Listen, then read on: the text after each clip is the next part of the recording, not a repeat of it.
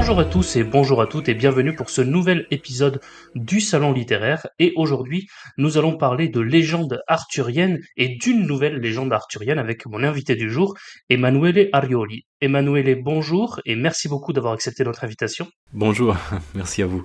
Ah ben oui, parce que aussi fou que puisse euh, cela que cela puisse paraître, je pensais ne jamais euh, dire ça un jour, mais euh, parmi les nouveautés littéraires, c'est l'année dernière qu'il est sorti, et on a un nouveau roman arthurien qui est sorti aux éditions des Belles Lettres, qui s'appelle donc Ségurant le Chevalier au Dragon, donc avec une édition par vous, Emanuele Arioli. On va évoquer donc ce roman, on va évoquer également euh, les dix années de recherche qui vous ont amené à euh, sortir euh, ce roman, mais également une bande dessinée qui en a été publiée, adaptée, ainsi qu'un album jeunesse dont nous allons parler aujourd'hui. Et pour ceux que ça intéresse d'aller encore plus loin, mais je le rappellerai en, fin d'émission, il y a eu également un documentaire que j'ai pu voir très intéressant avec Arte, dans lequel qui retrace vos, dix années de, de recherche. Mais avant d'entrer euh, dans l'enquête en tant que telle et dans la recherche, peut-être de manière très générale, alors je ne vous ai pas présenté, toutes mes excuses, euh, vous êtes un médiéviste, euh, archiviste et paléographe et vous êtes maître de conférence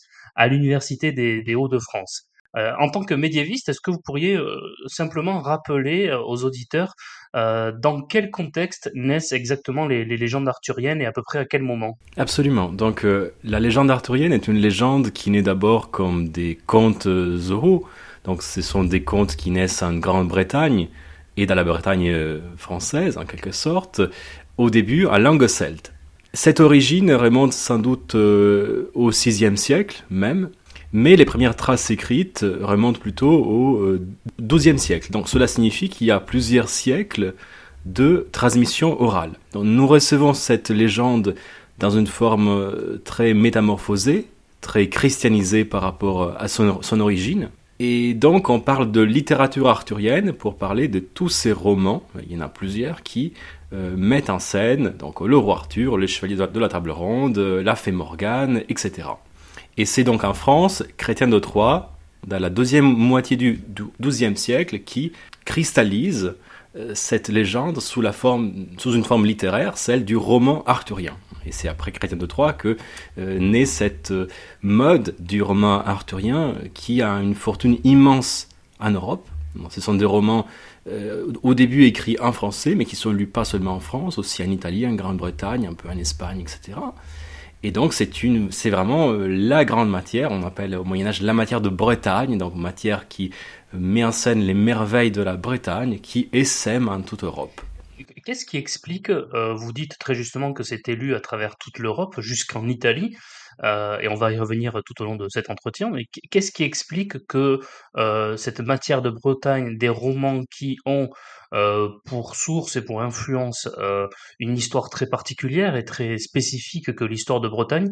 Pourquoi ont-elles eu un, tel succès? En effet, au Moyen Âge, on considère qu'il y a trois matières sur lesquelles on peut écrire. On dit qu'il y a la matière de Rome, qui englobe donc les récits gréco-romains, à la fois mythiques et historiques la matière de France, donc euh, qui parle des rois de France et en particulier de Charlemagne, et ensuite la matière de Bretagne.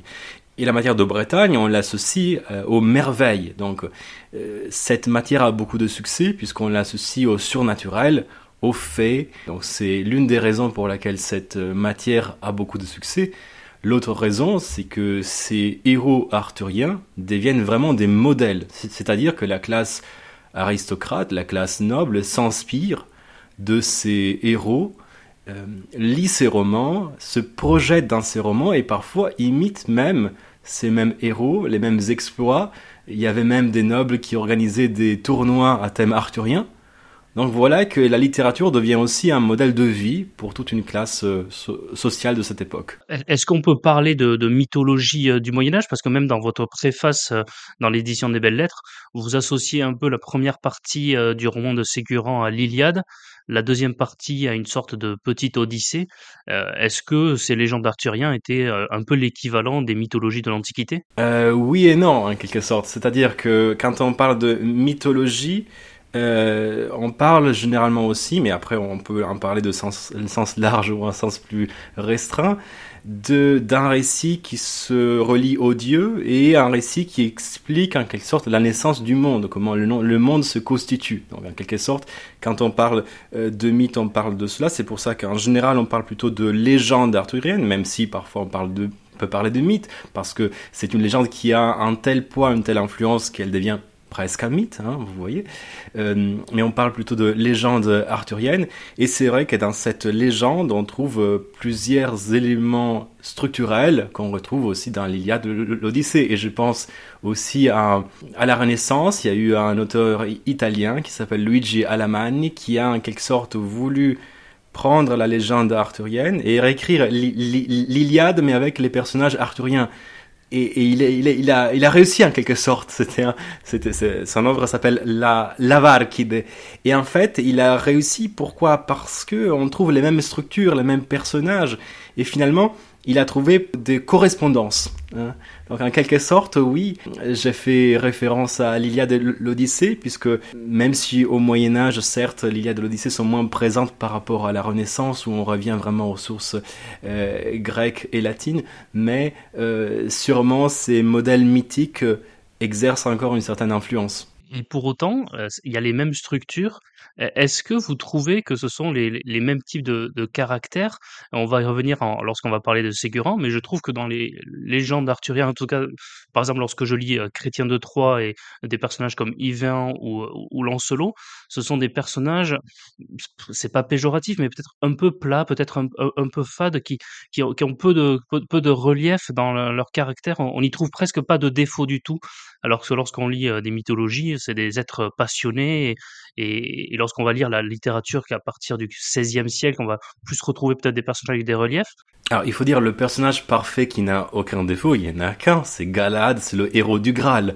Au contraire, Lancelot, justement, c'est un personnage qui commet une faute, pas n'importe quelle faute pour le Moyen Âge, c'est un personnage adultère, et euh, voilà, il a une histoire d'amour avec la femme du roi. Donc au contraire, c'est un personnage avec des failles, et c'est à cause de cela qu'il n'arrive pas à trouver le, Graal. Dans ces personnages, il y a vraiment une profondeur, on peut penser à un autre personnage qui est le fils du roi Arthur, qui est Mordred. Là, on a vraiment un personnage pour lequel on essaye d'expliquer la, souffrance qui le conduit en quelque sorte à cet acte final. Donc, au contraire, je trouve que c'est une littérature euh, dans laquelle il y a cette profondeur, même si c'est certain, c'est différent par rapport à la nôtre.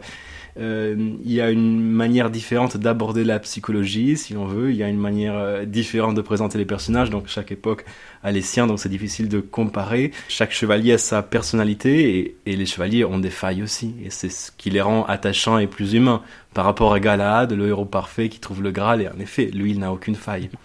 Bon, bah, c'était une, une erreur d'interprétation, de perception de, ma part en tout cas.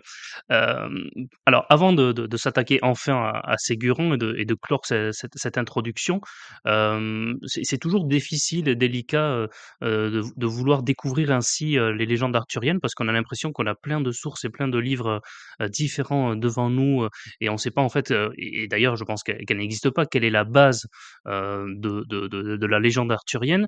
Mais est-ce que vous, en tant que médiéviste, vous conseilleriez à nos auditeurs un livre ou deux en particulier pour découvrir euh, les légendes arthuriennes? Euh, Chrétien de Troyes sûrement, mais est-ce qu'il y en a d'autres et est-ce qu'il existe un livre qui serait en quelque sorte une sorte de, de bible de la légende arthurienne? Alors justement, c'est difficile puisqu'il n'y a pas de bible, puisque la littérature arthurienne n'est pas un seul roman, mais une forêt de romans euh, et en plusieurs langues. En cela, c'est difficile de conseiller un ouvrage unique, mais sûrement Chrétien de Troyes est l'auteur par lequel il faut commencer pour entrer dans cette légende, puisque c'est lui qui donne forme à cette légende qui était d'abord orale et forge en quelque sorte le roman arthurien. Donc, sûrement, il faut commencer par Crétin de, Troyes et Ségurant pour être une autre lecture pour rentrer dans cet univers par lequel on peut rentrer à travers différentes portes, en quelque sorte. Chaque roman est une porte pour entrer dans un même univers, puisque l'idée de ces romanciers anonymes du Moyen Âge, c'est de étoffer un univers déjà existant et insérer leurs personnages, leurs nouveaux personnages dans un univers déjà existant. Alors, on va maintenant euh, s'attaquer directement à, à Ségurant, donc le, roman de la table ronde retrouvé donc au XXIe siècle. Est-ce que vous pourriez, je vais vous faire travailler un peu, juste peut-être résumer très brièvement bah, Ségurant, son histoire, en tout cas les débuts de Ségurant, et puis également vous, d'où commence votre aventure, comment vous avez découvert Ségurant et, comment vous êtes lancé dans cette quête aussi extraordinaire que celle de Ségurant finalement? Alors Ségurant est un jeune homme qui naît dans une île éloignée de la cour du roi Arthur, qui s'appelle l'île non-sachant, nom incroyable, puisque non sachant signifie à la fois naïf et inconnu, et c'est un excellent choix pour introduire un nouveau personnage dans la légende du roi Arthur. Ce jeune Ségurant combat des lions sur l'île non sachante, part euh, de son île, rencontre son oncle qu'il vend un combat, et c'est là qu'il décide de se lancer dans le défi le plus difficile au monde, c'est de défier les chevaliers de la table ronde. Donc il lance un défi au roi Arthur. Il se présente au tournoi de Winchester. Mais voilà que la fée Morgane a décidé de créer un obstacle à ce héros invincible et elle invoque donc euh, un diable qui se présente sous la forme d'un dragon et donc Ségurant, en se lançant à sa poursuite, se retrouve ensorcelé. C'est un texte qui a eu tellement de succès qu'il existe sous diverses versions et formes. Alors jusqu'à à mes recherches, on connaissait seulement l'existence de ce personnage. Euh, disons que Ségurant était répertorié à la fin du Moyen Âge dans des listes de chevaliers de la table ronde, mais on ne savait pas qu'il y avait tout un roman, et on n'imaginait pas surtout un ensemble romanesque de cette ampleur. Hein. Donc moi j'ai commencé mes recherches dans un manuscrit qui est conservé à la bibliothèque de l'Arsenal de Paris, donc en 2010, un manuscrit des prophéties de Merlin, donc, les prophéties de Merlin, c'est un recueil prophétique qui remonte au XIIIe siècle et qui est attribué à l'enchanteur Merlin, et qui a été écrit en français en Italie. Sauf que quand vous consultez un manuscrit, parfois on trouve aussi d'autres textes, puisque au Moyen Âge, les manuscrits ont des titres très vagues parfois, et surtout, euh, le parchemin est tellement cher que les copistes parfois copient plusieurs œuvres. Surtout à une époque dans laquelle se diffuse la mode de la compilation, les copistes parfois copient des épisodes d'un texte, des épisodes d'un autre texte, voilà, des morceaux choisis. Dans ce texte, il y a donc l'histoire de Ségurant, mais elle est incomplète. Donc, le manuscrit s'arrête au milieu d'une phrase. Et là, je me suis demandé si je pouvais trouver ailleurs les autres épisodes de, cette, de, la même histoire. Voilà. Donc, je, suis parti en quête de, des aventures de Ségurant à travers l'Europe une recherche qui est particulièrement difficile puisqu'il y a des milliers de manuscrits arthuriens en Europe. Et en fait, ces aventures pouvaient être potentiellement partout, du moment où les copistes copiaient parfois seulement certains épisodes. Et en effet, j'en ai retrouvé vraiment partout. J'ai réuni en tout 28 manuscrits à travers l'Europe, en France, en Italie, en Suisse, en Belgique, en Allemagne, en Grande-Bretagne et aux États-Unis. Et ces 28 manuscrits m'ont permis de reconstituer un ensemble romanesque qui a été commencé au XIIIe siècle et qui a euh, été étoffé et réécrit jusqu'à la fin du Moyen Âge, jusqu'à la fin du XVe siècle. Donc la plus ancienne version euh, remonte entre 1240 et 1273 on la date. Je l'ai daté par rapport à d'autres romans. Un roman qui a été écrit avant, qui est Guiron le Courtois, dont Ségurant reprend des personnages, et les prophéties de Merlin, qui sont datées 1272-1273, ou qui citent Ségurant comme le meilleur chevalier au monde. À partir de cette version, que j'appelais la version cardinale, qui donne le début de l'histoire de Ségurant, d'autres versions ont soit poursuivi l'histoire, c'est les versions que j'ai appelées complémentaires, qui racontent la suite de l'histoire de Ségurant en quête de ce dragon. Et ensuite, il y a des versions que j'appelais alternatives qui prennent des morceaux de la plus ancienne version, donc de la version cardinale, et réécrivent l'histoire. À leur façon, euh, surtout les éléments qui ne plaisent pas hein, dans cette histoire. Par exemple, on en reparlera le fait que Ségurant n'est pas amoureux, hein, ou le fait que ce dragon ne peut pas être euh, atteint. Effectivement, ça fait partie des, questions que j'avais sur lesquelles on, reviendra par la suite. Ces deux éléments très précis. Euh, et pour revenir au début de votre, de votre enquête, qu'est-ce qui vous a, mis sur la piste qui qu'il pouvait y avoir d'autres aventures? Certes, vous dites que, ça s'arrête au milieu d'une phrase à la fin de cette version cardinale, comme vous dites, que vous avez appelée cardinale, mais ça aurait pu tout à fait être juste, bah, une fin de phrase qui manquait et on pourrait se dire qu'en fait, bah, l'oubli, de Ségurant qui est sur la fin de cette première version, bah, correspond un peu à l'oubli de Ségurant à travers les siècles parce que finalement, bah, il il n'a pas traversé les siècles dans le documentaire, on voit plusieurs fresques ou plusieurs, heu, représentations, notamment en Angleterre où figurant Ségurant ne figure pas et en fait, est-ce qu'on pourrait pas se dire que l'oubli, bah, c'est la la la conclusion de de cette histoire? Qu'est-ce qui vous, vous a mis la la puce à l'oreille que non, il y avait autre chose, que ça pouvait être encore plus? Et puis deuxième question sur ça, comment expliquez-vous que, heu, peut-être que que vous n'êtes pas la bonne personne pour répondre à cette question, mais comment expliquez-vous que finalement personne d'autre s'était emparé de ce personnage puisque le texte existait, comme vous le dites, le manuscrit était présent dans cette bibliothèque de l'Arsenal. Pourquoi ne le connaît-on pas alors que son nom était, heu, était sous sous les yeux de vos prédécesseurs et de et de vos collègues? Oui, alors tout d'abord, euh, l'histoire, oui, elle pouvait être finie en quelque sorte, puisque Ségurant est oublié, si ce n'est qu'il y a une piste qui reste ouverte. Ce sont les chevaliers de l'île non sachante qui partent en quête de Ségurant, et aussi un jeune homme irlandais qui s'appelle Golistan qui cherche le héros. On a l'impression que le texte n'est pas vraiment fini, et puis on nous annonce que le héros sera désensorcelé par le Graal, mais l'épisode du Graal ne figure pas je me disais qu'il y avait autre chose euh, à chercher, ne serait-ce que pour retrouver les mêmes épisodes que j'avais trouvés, puisque quand on fait une édition euh, critique d'un texte, il faut réunir tout ce qu'on conserve, puisque, comme vous le savez, dans les copistes du Moyen Âge, ils commettent des fautes quand ils copient. On conserve presque jamais un original. Et donc, on a intérêt à avoir plusieurs manuscrits pour avoir un manuscrit qu'on choisit comme manuscrit de base, celui qui est le plus sûr, et d'autres manuscrits pour corriger dans le cas où il y a des, fautes. Vous voyez Donc, d'abord, euh, ma démarche a été celle de me demander si les mêmes épisodes pouvaient être trouvés ailleurs. Et en effet, les mêmes épisodes, du moins deux, je les ai trouvés, ou trois, trois, je les ai trouvés ailleurs, dans des manuscrits qui remontent au XIIIe siècle, surtout écrits en Italie. On le voit dans, un français avec euh, des traits italiens assez marqués. À partir de là, j'ai commencé aussi à, trouver euh, d'autres euh, épisodes qui s'inscrivaient dans la suite. Donc c'était une hypothèse qui était confirmée et qui m'a montré que je pouvais continuer aussi dans cette idée de trouver la suite, en tout cas les suites, puisque je me suis rendu compte que le texte avait été réécrit plusieurs fois. Quant à l'autre question, euh, pourquoi ce, texte a été enseveli jusqu'à aujourd'hui, c'est vrai qu'on on peut se poser la question. Je dirais que la découverte est due euh, à la mise en relation de fragments très éloignés.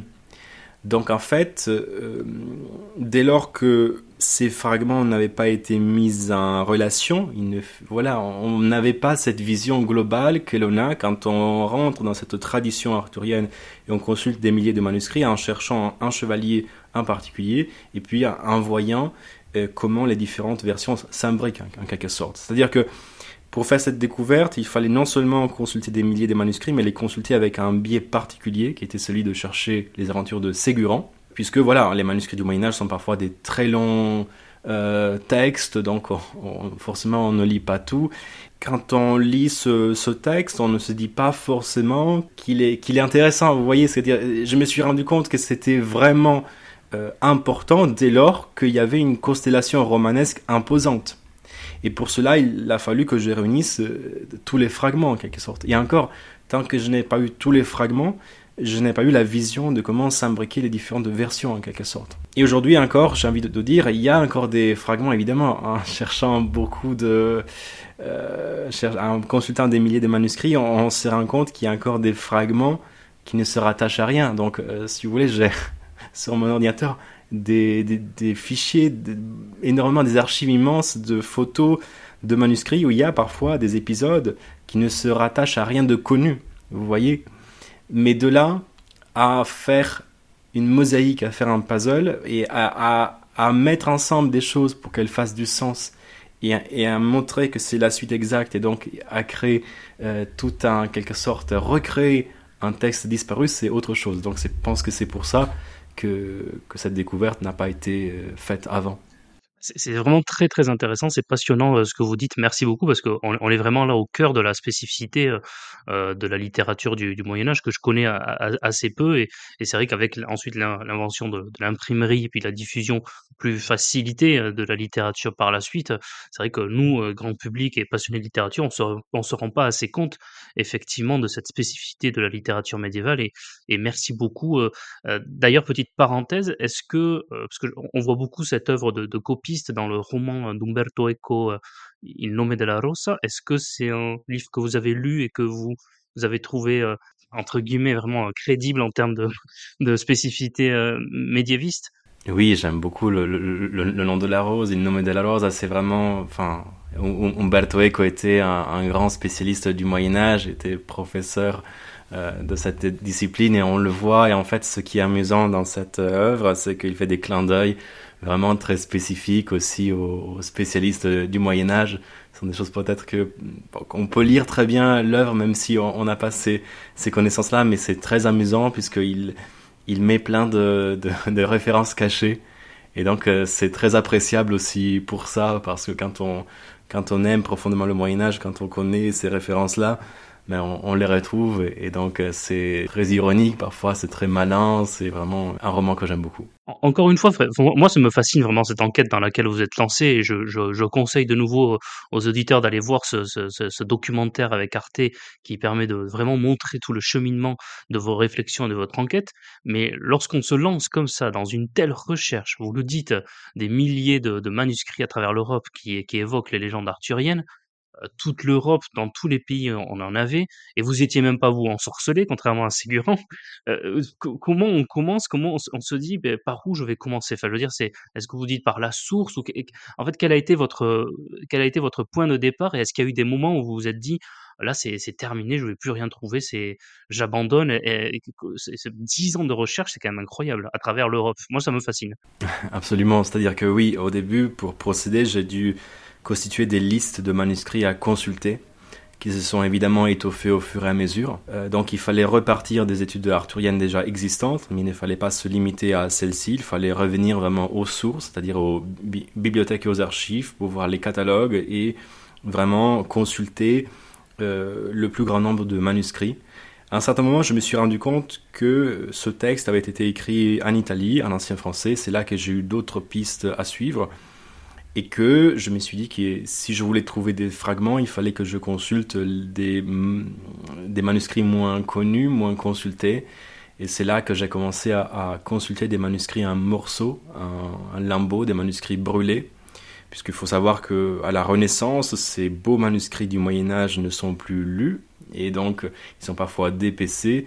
Et comme le parchemin est une matière euh, chère, ces parchemins sont réutilisés pour euh, faire des reliures. Donc parfois on retrouve des feuillets volants, d'ailleurs très difficiles à lire, on les lit grâce à la lumière ultraviolette qui permet de lire les traces de l'encre euh, effacées. Et aussi des bibliothèques brûlées. Alors il y en a eu plein, mais celle où je travaillais le plus c'était Turin, où il y a eu un incendie terrible en 1904 qui a ravagé entre 2000 et 3000 manuscrits. Et là, euh, entre les manuscrits brûlés, j'ai pu retrouver des manuscrits que l'on croyait brûlés, en réalité qui ont été restaurés, qu'on arrive euh, plus ou moins à lire. Après, il y a une autre technique, le film Arte euh, le montre, c'est l'imagerie multispectrale qui permet de lire des manuscrits brûlés grâce à cette technique qui permet de réélaborer avec un ordinateur des photos prises avec des spectres de lumière différents qui vont de l'infrarouge à l'ultraviolet. Et donc en suivant ces pistes, euh, j'ai essayé de, trouver tout ce que je pouvais trouver il y a eu plusieurs moments dans lesquels la quête euh, s'est arrêtée, et puis euh, elle a été relancée par une nouvelle idée, une nouvelle piste, jusqu'au moment où je me suis dit que je ne trouverais plus rien, puisque j'ai épuisé toutes les pistes possibles, toutes les bibliothèques et les archives accessibles dont j'avais traces, pour lesquelles je savais qu'il y avait des textes arthuriens. Aujourd'hui, je considère que c'est une quête finie, mais on n'est pas à l'abri d'une nouvelle découverte, et je rêve qu'un jour on trouve un manuscrit complet, ou en tout cas un autre euh, morceau de ce, de ce roman. Alors après, il y a la question des collectionneurs privés, évidemment. Ça, c'est, ce sont des bibliothèques qui sont moins accessibles. Les collectionneurs privés, parfois, ils sont discrets, ils ne disent pas les, les manuscrits qu'ils ont. Et du coup, il peut y avoir en effet des manuscrits, parfois ça arrive, des manuscrits que l'on ne connaît plus, et après plusieurs générations, ils sont vendus, et du coup, on découvre qu'il y a un autre manuscrit. Voilà. Mais sinon, c'est actuellement, je considère que c'est une quête achevée jusqu'à ce qu'une nouvelle découverte arrive. Est-ce que vous avez euh, juste traduit les, les manuscrits que, que, vous avez trouvés en français moderne, ou est-ce que vous les avez euh, euh, réécrit, euh, là c'est plus une question de, de linguistique, mais euh, est-ce que c'est vraiment juste une retranscription ou est-ce que vous, vous avez réécrit, essayé d'en faire un roman quelque sorte cohérent?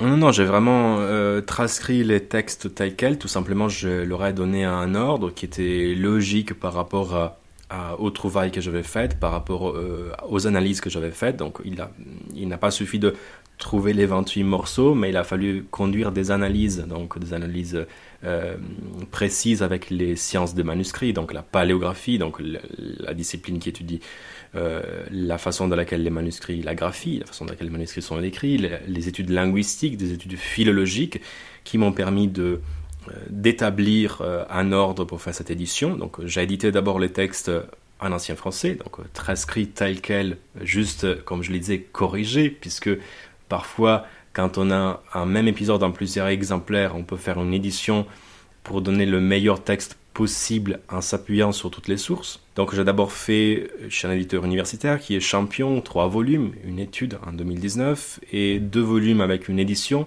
un volume qui est consacré à la version cardinale qui est la plus ancienne et un autre volume consacré aux versions que j'ai appelées complémentaires et alternatives. Et ensuite, voilà, j'ai voulu traduire cela en français moderne j'ai traduit de manière très fidèle. Vraiment, je voulais non seulement être collé vraiment euh, au, texte retrouvé, mais aussi donner le goût de cette langue. Donc c'est vraiment une traduction extrêmement fidèle dans laquelle j'ai essayé de trouver en français moderne les, les tournures qui me permettaient de rester le plus proche de ce texte. Donc vous avez vraiment le texte retrouvé, tout simplement comme c'était vraiment un ensemble romanesque très ample et comme dans un roman arthurien, on suit une intrigue principale, mais aussi d'autres intrigues secondaires. Voilà, je n'ai pas introduit les intrigues secondaires où l'on suit d'autres personnages, puisque cela aurait fait un volume euh, trop important. Dans les versions complémentaires et alternatives, je n'ai pas mis tout. Ça aurait été trop pour euh, un lecteur moderne, je trouve, qui peut toujours lire dans le texte en ancien français. Mais je voulais donner seulement celle qui nous apporte quelque chose de, de plus, en quelque sorte qui nous révèle, par exemple comme Ségurant amoureux, comme Ségurant qui tue le dragon, donc des épisodes qui nous révèlent quelque chose sur ce héros et sur comment il a été lu et réinterprété à travers les siècles. Finalement, c'est un texte euh, presque parfaitement européen parce que c'est un texte écrit en français, probablement euh, par euh, un Italien, à propos d'une légende bretonne, et puis en s'inspirant de légendes germaniques ou nordiques. Donc, on, voit vraiment tout un tas de sources européennes de ce texte. Est-ce que ce foisonnement de, sources et cette absence d'ancrage très spécifique, est-ce que ça lui a joué des tours pour traverser les siècles à Ségurant ou pas du tout? C'est une question qui est très intéressante. Euh, il faut dire que peut-être Ségurant est un chevalier atypique aussi parce qu'il est un produit européen. C'est-à-dire qu'on voit ce personnage qui sort un peu du moule arthurien parce que c'est un chevalier qui n'a pas de dame, c'est un chevalier qui poursuit un dragon qui est une illusion. Et peut-être le fait d'être, comme vous l'avez très bien dit, un chevalier d'un roman français écrit en Italie, donc si on veut franco-italien, euh, celtique, germanique, voilà, cela fait que c'est un, c'est finalement un chevalier qui ne rentre dans aucune case. Cela a pu jouer des tours, ou en tout cas, euh, c'était sûrement un chevalier atypique, ce qui a causé peut-être aussi le succès qu'il a eu, puisque d'abord c'était un grand succès, cela on le sait, puisque 28 manuscrits, c'est beaucoup, ça nous paraît très peu aujourd'hui, mais il faut considérer qu'il y a des chefs-d'œuvre comme les Laits de Marie de France, conservés seulement dans 5 manuscrits, donc 28 manuscrits c'est beaucoup. Et puis, euh, il y a deux épisodes qui ont été traduits en italien. On trouve deux mentions de Ségurant en espagnol, une mention en anglais. Donc on voit vraiment que ce texte, ce héros, a essaimé à travers euh, l'Europe. Peut-être qu'il est atypique aussi parce que c'est, en tout cas euh, selon les connaissances actuelles, c'est le premier roman écrit en Italie, le plus ancien, et sûrement dans un contexte qui est différent. La société n'est pas la même en France et en Italie, donc peut-être dans la région de Venise, d'où les prophéties de Merlin viennent. En tout cas, on peut se demander si ce roman ne se destine pas aussi à une nouvelle classe, puisqu'on sait que ces romans étaient lus par euh, les aristocrates, les nobles, dans toutes les cours d'Europe. Mais à cette époque-là, il y a aussi une, ouverture vers une nouvelle classe qui est la bourgeoisie, donc faite par les riches marchands, les banquiers. Et on peut se demander si ce roman ne s'adresse aussi pas à cette classe. On le voit grâce à des manuscrits qui sont un peu plus courants, qui ne sont pas aussi précieux que les beaux manuscrits euh. Donc il y a vraiment un mélange pour euh, Ségurant de manuscrits très précieux, de manuscrits plus courants. Et on voit aussi, je dirais, euh, je dirais, dans ce texte, il y a donc une représentation aussi, pas seulement de la cour, mais aussi de ce qu'il y a en dehors de la cour, de paysans, de classes plus humbles. Et on voit aussi, c'est quelque chose qui m'a frappé, Là, je suis en train de le retraduire encore une nouvelle fois parce que je l'ai traduit en italien, je le traduis en portugais, euh, je le fais en anglais et là, je le fais en espagnol très bientôt.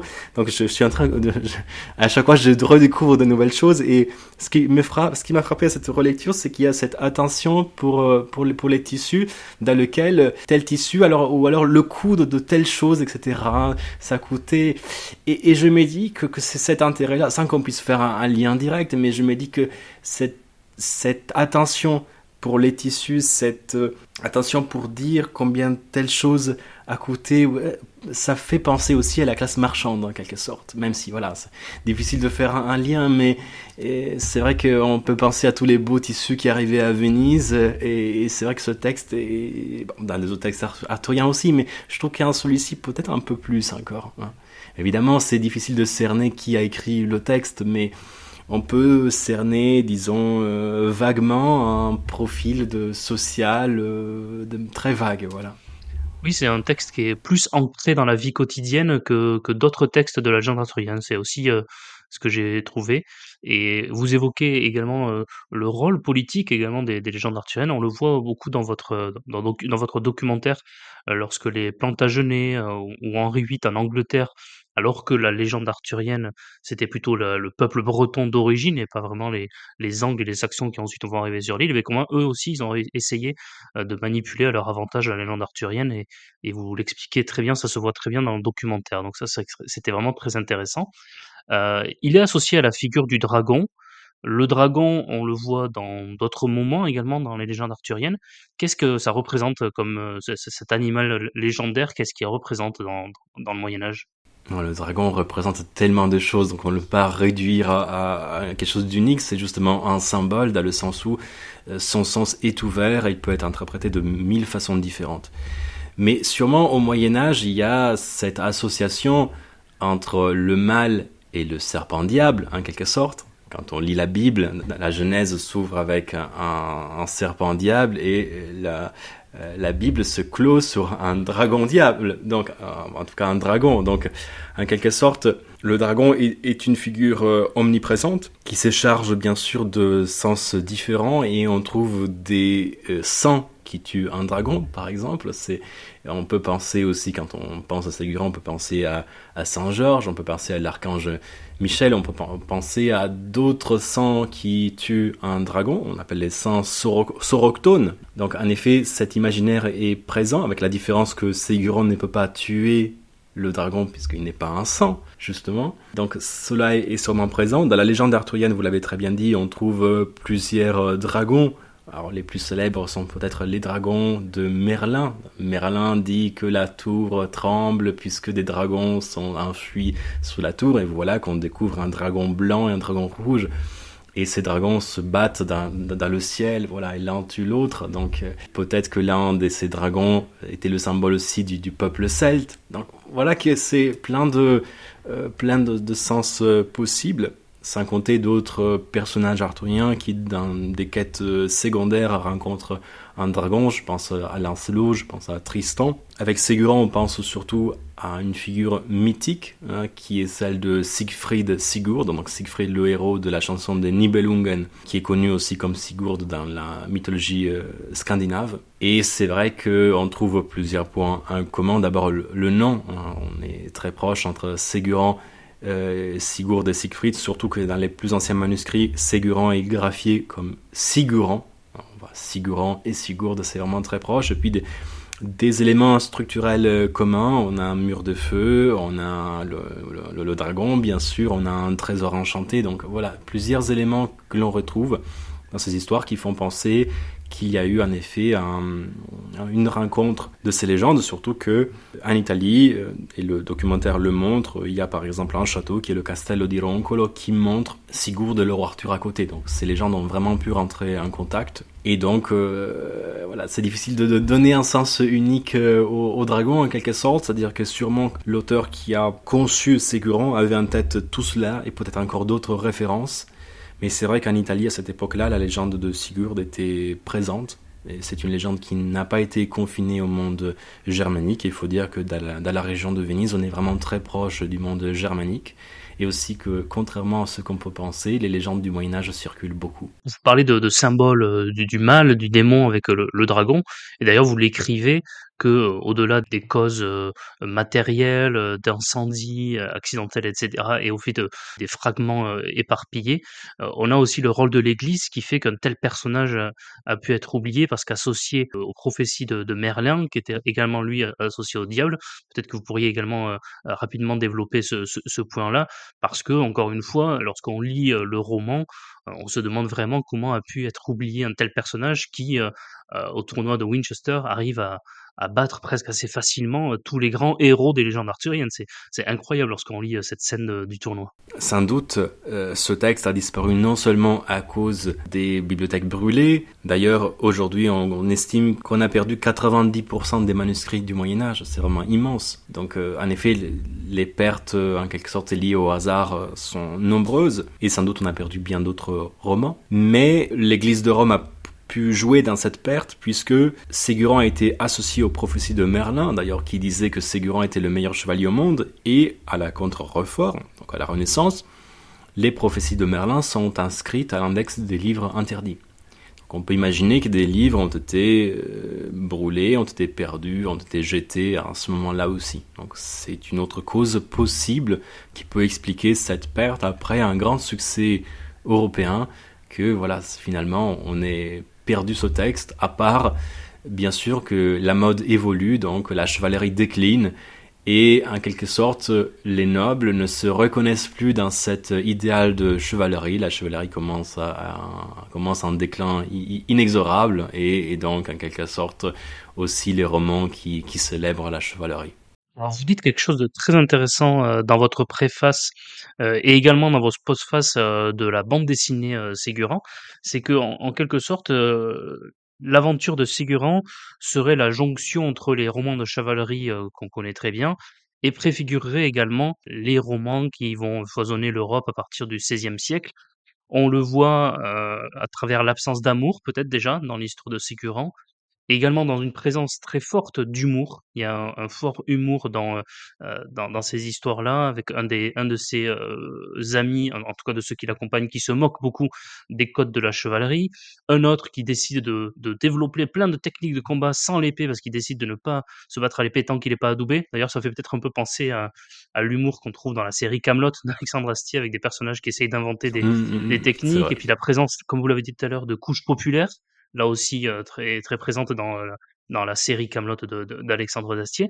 Et vous dites même que ben, c'est vrai qu'on on sent également arriver euh, le, également une, une, influence sur Cervantes et son Don Quichotte. J'aimerais bien que vous développiez cet aspect.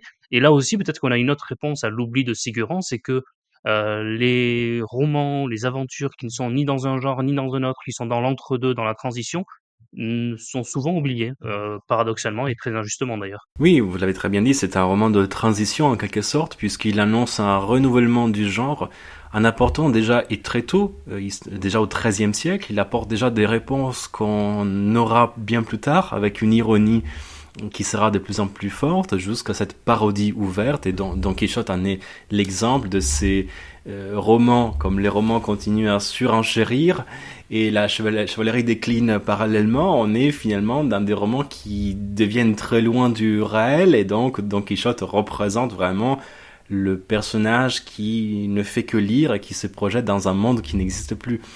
Et dans Ségurant, c'est vrai qu'on trouve déjà quelques éléments de ce, par exemple, de ce personnage qui poursuit une chimère, qui poursuit un, être qui n'existe pas. Donc on a quelque sorte déjà un Don Quichotte. Et aussi, euh, voilà, Ségurant est accompagné par un écuyer qui s'appelle Golistan. C'est ce personnage, vous avez dit, il veut pas lutter à l'épée. Donc déjà, il a quelque chose de... C'est un peu un, Sancho Panza en quelque sorte, qui accompagne le héros dans sa folie. Et on a déjà quelques éléments qui annoncent en effet le, le renouvellement des romans et, et, cette veine un peu comique, cette veine, cette ironie et cette mise à distance. Et je pense que le personnage de Dinadan le montre bien, donc l'autre euh, compagnon de Ségurant qui se moque de l'amour, se moque des codes de chevalerie. Et en se moquant, il, il fait euh, ressortir l'absurdité de ces codes déjà une époque euh, très ancienne, déjà au XIIIe siècle, il y a une mise à distance. Et l'absence d'amour, qui est importante, alors qu'ensuite l'un des textes alternatifs que vous mettez sur la fin euh, va inventer une histoire d'amour assez grande parce qu'on se dit non mais c'est pas possible, il peut pas ne jamais avoir été guidé même à un seul petit moment par l'amour pour une femme. Et d'ailleurs, dans, votre bande dessinée aussi, vous lui mettez un sens émotionnel et un sens de l'amour qu'il n'y a pas forcément dans cette version cardinale. Oui, dans la bande dessinée, j'ai voulu justement expliquer pourquoi le personnage n'est pas amoureux. Mm. C'est-à-dire que nous, en fait, euh, c'est vrai que, pour revenir à la remarque que vous avez fait, que les personnages n'ont pas d'épaisseur, je dirais pas qu'ils n'ont pas d'épaisseur, mais que nous, les lecteurs modernes, on a besoin de leur donner plus d'histoire, d'expliquer pourquoi un tel personnage euh, se comporte comme ça. Et en effet, euh, quand je me suis, quand j'ai affronté la, la BD, il fallait en quelque sorte parfois expliquer pourquoi tel personnage était comme ça. Donc pour expliquer l'absence d'amour de, de l'amour de Ségurant, il fallait en quelque sorte lui créer une faille, en tout cas euh, un événement, un trauma qui puisse expliquer cette absence euh, d'amour en quelque sorte. Là où les copistes du Moyen Âge ont recouru à un autre moyen qui est celui de lui trouver une dame, euh, tout simplement puisque c'était un personnage atypique alors que tous les chevaliers devait accomplir euh, des exploits pour une dame, là, on n'a pas de dame. Euh, voilà qu'on lui invente une histoire assez traditionnelle pour le coup, alors que justement le personnage est atypique il est atypique parce qu'il n'a pas de dame, il est atypique parce qu'il n'arrive pas à tuer le dragon. Et en quelque sorte, ces versions alternatives ont, voulu faire entrer Ségurant dans le moule, en quelque sorte, lui le ramener vers quelque chose de connu, et voilà, clore l'histoire par euh, cette rencontre avec, et le combat final avec, un, avec le monstre. Oui, oui, oui, c'est tout à fait ça, et, je crois que vous avez raison. C'est vrai qu'on a besoin, nous, aujourd'hui, d'épaisseur, même si mon mot était peut-être maladroit tout à l'heure, mais c'est vrai que euh, voilà, c'est ce que je trouve dans ces romans du Moyen Âge, et c'est aussi pour ça que moi j'ai un peu plus de mal avec, par exemple, ce qu'on appelle le nouveau roman au XXe siècle, où je trouve que du coup, on est retombé avec des personnages moins moins profonds, mais parce que moi j'aime beaucoup toute la littérature du XIXe siècle, où les personnages presque en font trop. Donc peut-être que c'est aussi pour ça que je suis habitué à, à, cette, à, à, ces, à ces personnages passionnés du 19e siècle. Et c'est vrai que vous, en tant que médiéviste, vous nous avez bien expliqué en quoi euh, c'était maladroit que ce que j'ai dit tout à l'heure, et que oui, ils ont de l'épaisseur, ils ont de l'existence, mais c'est des personnages auxquels on n'est pas forcément habitué, et il y, y, avait plus de, de, de, de, distanciation peut-être dans, dans l'écriture euh, euh, médiévale. Il y a aussi un élément que j'ai trouvé intéressant, qu'on voit dans une des versions euh, sur la fin, qui est la présence de soldats de cuivre des automates déjà dans la littérature euh, médiévale, qu'on va revoir dans la bande dessinée également, euh, dans une des épreuves que doit euh, affronter le, personnage sur la fin. Ça, c'est intéressant, c'est étonnant de voir ça. C'est vraiment incroyable. C'est peut-être la scène que je préfère parce que c'est une scène, j'aime bien dire que c'est une scène de science-fiction en quelque sorte. C'est-à-dire, quand je dis de science-fiction, j'entends dire que à une époque, on imagine le futur avec une technologie qu'on n'a pas encore, mais en se basant sur ce qui existe. Et donc, euh, dans cette scène, euh, Ségurant se retrouve à la tour au chevalier de cuivre. Il y a des, des chevaliers qui marchent avec des engrenages, euh, un système en mercure, etc. Et donc pour inventer cela, l'auteur s'est basé sur ce qui existait à l'époque. Alors il faut penser que à l'époque, on recevait les inventions arabes qui étaient avec plein d'engrenages, etc. Et donc on avait cette fascination pour ces automates, encore évidemment très rudimentaires, mais sur cette base, on imagine comme pourrait être le futur en quelque sorte comment la technique, euh, une fois évoluée, une fois perfectionnée, euh, pourra faire. Alors, ce qui m'amuse, c'est qu'aujourd'hui, évidemment, on ne songerait jamais à avoir des, tours chevaliers de, de, cuivre. De la même manière que notre science-fiction à nous, sans doute, ne collera pas au futur. Et en fait, euh, c'est très amusant de, de voir comment on se projette dans un avancement technique et comment on rêve sur l'avancement technique à une époque. Parce que là, le texte dit bien que ce n'est pas de la magie, que c'est de la technique. Et c'est ça que je trouve passionnant, c'est que c'est vraiment voir comme une époque se projette dans un futur, dans les rêves qu'il a, dans les rêves techniques qu'elle a, voilà. Et, ça permet, euh, une fois de plus, mais euh, ça a déjà été fait euh, plusieurs fois au cours des, des 40 épisodes de ce podcast, de, montrer que le Moyen Âge est loin de l'image sombre et ténébreuse qui peut parfois lui être accolée. Bah là, voilà, cet épisode le, prouvera, je crois, une fois de plus. On va peut-être également évoquer les autres supports. Donc, je, parlais de la bande dessinée, vous parliez également d'un album jeunesse. Qu'est-ce, quel était votre objectif? Pourquoi avoir voulu décliner ce roman également sous d'autres formes?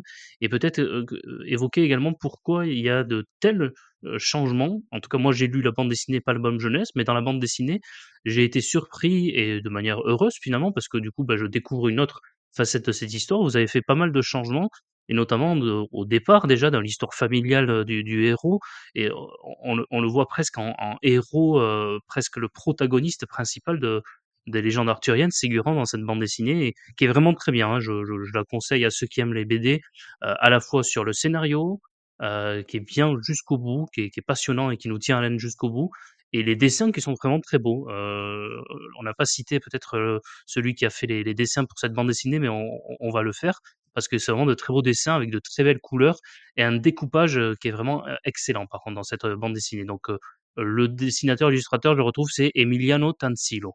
Oui, exactement. Oui, il a fait un travail extraordinaire. Et donc, dans cette BD, j'ai voulu raconter l'histoire de, de Ségurant, que je, n'ai pas appelé Ségurant, du coup, puisque l'histoire, comme vous l'avez dit, elle est un peu modifiée. Je l'ai appelé Sivar, puisque Sivar est le nom que Sigurd avait dans certaines ballades scandinaves. Et en fait, pourquoi changer l'histoire? Parce qu'en quelque sorte, telle qu'elle, l'histoire transposée à un BD aurait manqué de quelque chose, puisque dans l'histoire de Sigurd, il nous manque la, fin, tout d'abord. Bon, c'est-à-dire qu'il nous manque euh, l'aventure du Graal, qui devait peut-être être, euh, la pièce principale en quelque sorte. Donc j'ai voulu raconter euh, cette euh, quête du Graal qui manquait en quelque sorte. J'ai voulu donner aussi une explication à ce qui n'était pas expliqué. On revient à ce que vous avez dit euh, sur le fait que les textes du Moyen Âge n'expliquent pas et parfois le lecteur moderne a besoin qu'on lui explique pourquoi. Par exemple, pourquoi Ségurant a une pierre magique. Il y a cette pierre sur la, la tente qui brille, mais en fait on ne nous explique pas à quoi elle sert. Et donc j'ai repris ça pour donner un, vrai sens à cela. Aussi autre chose qui, qui frappe quand on lit le, le texte de Ségurant, c'est que on fait référence à, son père, à son grand-père, et sur sa mère on ne sait rien. donc c'est pour ça que j'ai voulu inventer, enfin créer l'histoire avec sa mère, puisque c'est une lacune étonnante. Il faut savoir que dans les romans arthuriens, le rapport avec la mère est hyper important. On peut penser à Lancelot, on peut penser à Perceval, voilà, euh, que ce soit la mère, euh, la vraie mère euh, pour pour pour, Lancelot, et que la mère, la personne qui le nourrit, donc Viviane sous, sous, le lac enchanté, ou Perceval qui qui part de sa forêt. où sa mère l'a élevé. Donc, et, là, on trouve un héros non seulement sans dame, mais aussi sa, mère. Il y avait une autre chose qui, qui me gênait peut-être euh, à transposer le texte tel quel dans une bande dessinée, c'est que quand on est chevalier, généralement ces personnages sont des personnages nobles. Il manquait sans doute une ascension au personnage, il manquait une explication. Je me souviens quand, on, quand je parlais avant d'écrire le scénario, il me dit mais pourquoi il veut aller euh, à Winchester? Pourquoi il veut aller à la cour du Arthur? Parce qu'il va être le meilleur chevalier, mais, mais pourquoi? Et donc dans cela, je me suis heurté à des questions auxquelles il a fallu que je réponde et auxquelles le roman ne répondait pas, puisque pour un roman du Moyen Âge, c'est évident, on est chevalier, on veut aller à la cour de Arthur, donc en quelque sorte, il ne faut pas l'expliquer. Mais pour des lecteurs jeunes, euh, j'ai eu besoin d'expliquer certaines choses. Donc je me suis heurté à la difficulté de, la transposition, qui forcément, en changeant des, paramètres, demandait de repenser l'histoire pour donner des réponses. Des réponses qui soient valables aussi pour un lecteur moderne dans un roman donc qui est dans une histoire qui est transposée vers autre chose. Voilà pourquoi cette euh, envie, puis cette envie de, m'inscrire dans la continuité des copistes qui ont réécrit l'histoire et de terminer l'histoire à ma façon, de donner une fin et de continuer à rêver cette histoire. Ça, c'est aussi des, des raisons. Et puis, je, je voulais pas euh, créer un doublon avec le, le roman. Je voulais que ce soit une autre histoire pour que on puisse vraiment profiter des trois ouvrages qui sont tous les trois très différents et sont tous les trois complémentaires, puisque l'album jeunesse, illustré par Emiliano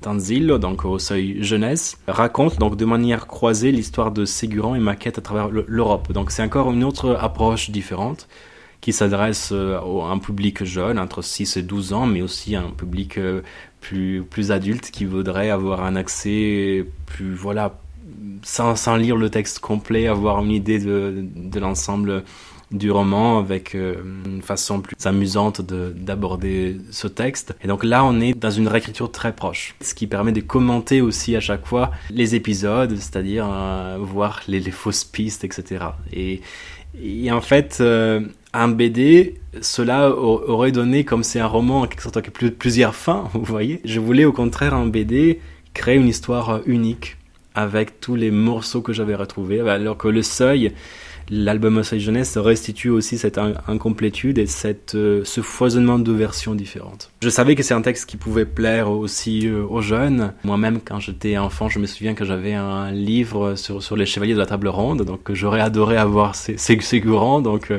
j'ai créé en quelque sorte un livre qui puisse plaire aux plus jeunes, mais aussi qui puisse inspirer les plus jeunes et qui puisse faire comprendre que l'histoire n'est pas seulement ce que l'on croit, et la, ce que peut être la recherche en histoire et, pourquoi l'histoire est passionnante et peut-être que ça créera des vocations. et, et, ce sont de, très bonnes idées. C'est vraiment une, bonne idée et, et j'en profite euh, parce que, de le faire maintenant. Mais merci beaucoup d'ailleurs pour euh, tout ce travail et, d'offrir tout ça et, d'en avoir fait également donc un album pour les jeunes, une bande dessinée, etc.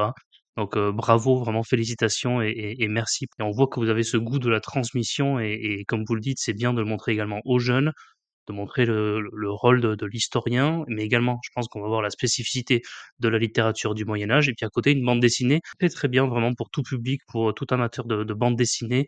Euh, encore une fois, c'est complètement différent. Euh, plus j'avançais, plus je me dis, ah oui, il a quand même euh, bien mis sa patte dans, dans l'histoire, mais en même temps, après dix années de recherche, vous méritiez tout à fait d'être un co-co-co-auteur euh, de, la légende de, de.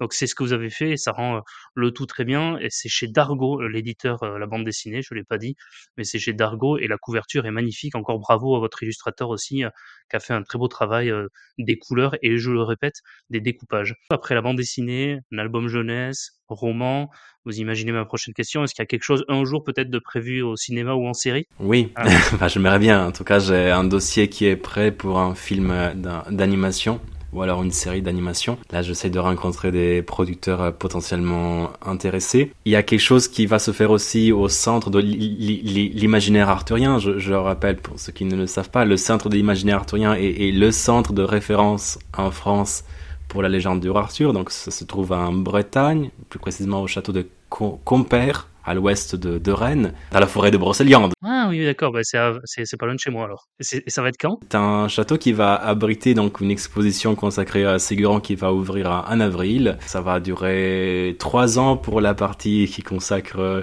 Ségurant plus largement, mais il y a aussi une exposition qui est consacrée à, au, au, dessinateur, justement Emiliano Tanzillo, qui a fait euh, la, la, bande dessinée du, Chevalier au, au Dragon. Et, et, donc voilà, il faut...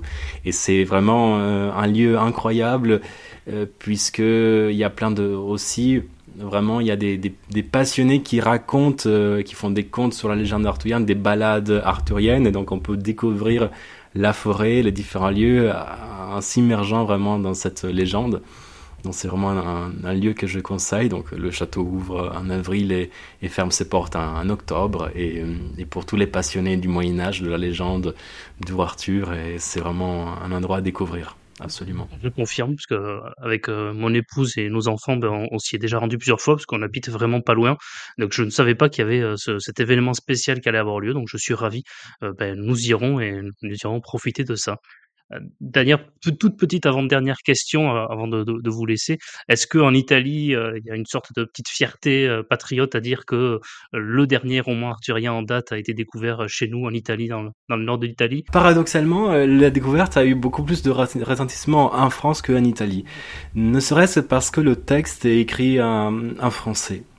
C'est-à-dire comme c'est écrit en Italie mais en français, c'est vrai qu'on a tendance à le à le regrouper hein, plutôt comme de la littérature française, ou si on veut de la littérature francophone. Et en fait, c'est vrai que la légende du roi Arthur euh, appartient plutôt au patrimoine littéraire français.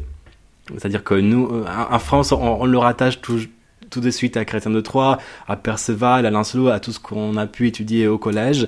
Et en Italie, euh, ce lien manque. Ce qui fait qu'en Italie, c'est paru dans, la collection de, en littérature étrangère.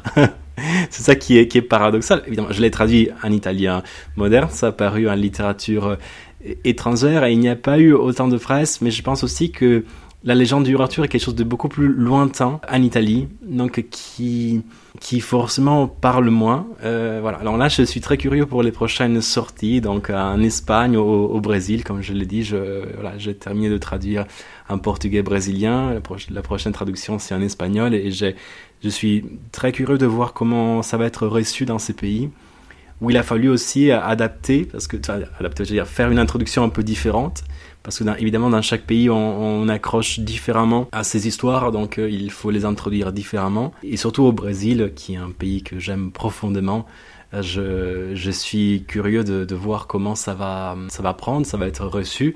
Surtout que là, on est, on est, on est plus en, Europe et, la littérature arthurienne est quelque chose de très lointain et en même temps de très exotique pour le coup. Je suis ému que ça soit traduit aussi là-bas. D'ailleurs, en, portugais, les textes euh, du Moyen Âge français, il y en a assez peu qui sont traduits. Donc c'était aussi un défi linguistique de traduire ce texte en portugais brésilien. Et voilà, j'ai hâte de voir comment ça va être reçu dans les autres pays. en Espagne, je ne sais pas si les éditeurs font ça, mais il faut qu'ils mettent un bandeau, euh, l'œuvre qui préfigurera le Don Quichotte. Bien sûr, c'est-à-dire en Espagne, j'ai mis par exemple euh, en avant les, les mentions qu'on trouve de Ségurant en espagnol. Donc évidemment, j'y rentre par ces mentions-là et par voilà par Don, Don Quichotte aussi en quelque sorte. Mais dans chaque pays, il y a une façon différente d'aborder. C'est ça que je trouve passionnant, de, de présenter différent, différemment la même œuvre finalement. Je vous souhaite tout le meilleur en tout cas pour ces futures sorties. Patrimoine français, mais les Bretons vous diraient patrimoine breton même. Ils, préciseraient même patrimoine breton. absolument, absolument.